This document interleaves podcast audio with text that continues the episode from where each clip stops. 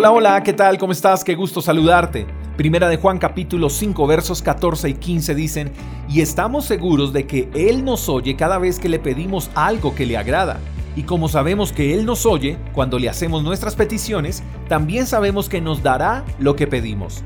Mucha gente cree que Dios no nos escucha, o que por lo menos escucha, como escuché alguna vez, lo que Él quiere escuchar. Y la verdad es que no es así.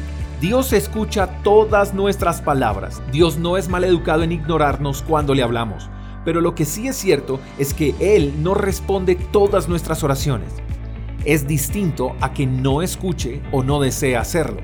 Pero creo que a veces nos frustramos por no recibir un sí o un no como respuesta, dependiendo de nuestra conveniencia. Pero lo que tú y yo debemos saber es que Dios no nos da conforme a nuestros caprichos, sino conforme a nuestras necesidades. Ahora, no todo lo que le pidamos a Dios nos conviene, aunque lo que estemos pidiendo sea bueno. Las razones por las que Dios no nos da lo que le pedimos es porque, número uno, no estamos pidiendo conforme a su voluntad. Solemos pedir conforme a nuestros intereses y conforme a nuestros deseos. Número dos, porque lo que pedimos no nos conviene. Y tercero, porque no es el tiempo.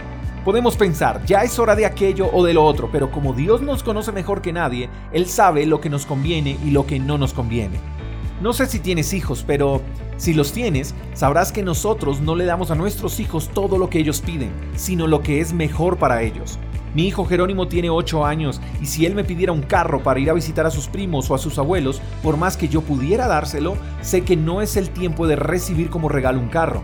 Y de seguro cuando yo le diga a mi hijo que no, le incomodará y no estará de acuerdo con mi respuesta. Y aunque el motivo por el cual desee un carro no sea malo, yo como padre sé que aunque la intención por la que quiere un carro es para visitar a sus primos y abuelos, sé que no es el tiempo para recibirlo. Pero Jerónimo entenderá el porqué de ese no cuando sea más grande, porque de seguro ahora pensaría que papá es malo y que no lo amo porque no quiero darle un carro. Pasa exactamente lo mismo con Dios. Él no nos ignora. Si algo caracteriza a Dios es su caballerosidad, pero debemos comprender que nuestras oraciones deben estar dirigidas en lo que necesitamos y en lo que le agrada a Él. Así que si has recibido un no como respuesta cuando estabas deseando un sí o viceversa, no es porque no te ame, al contrario, Dios te ama tanto que la respuesta que recibiste es la que realmente necesitas. Y ahora puedes estar disgustado con Dios por su respuesta, pero más adelante entenderás el porqué de su respuesta y de seguro tu corazón expresará un gracias. Solo quiero despedirme diciendo que lo peor que te puede pasar no es el no recibir lo que deseas, lo peor es que te alejes de Dios por no recibir lo que quisiste. Con esa actitud solo pierdes tú, porque Dios seguirá siendo Dios, pero tú sin Dios, nosotros sin Dios, solo estamos destinados al fracaso. Espero que tengas un lindo día, te mando un fuerte abrazo, hasta la próxima. Chao, chao.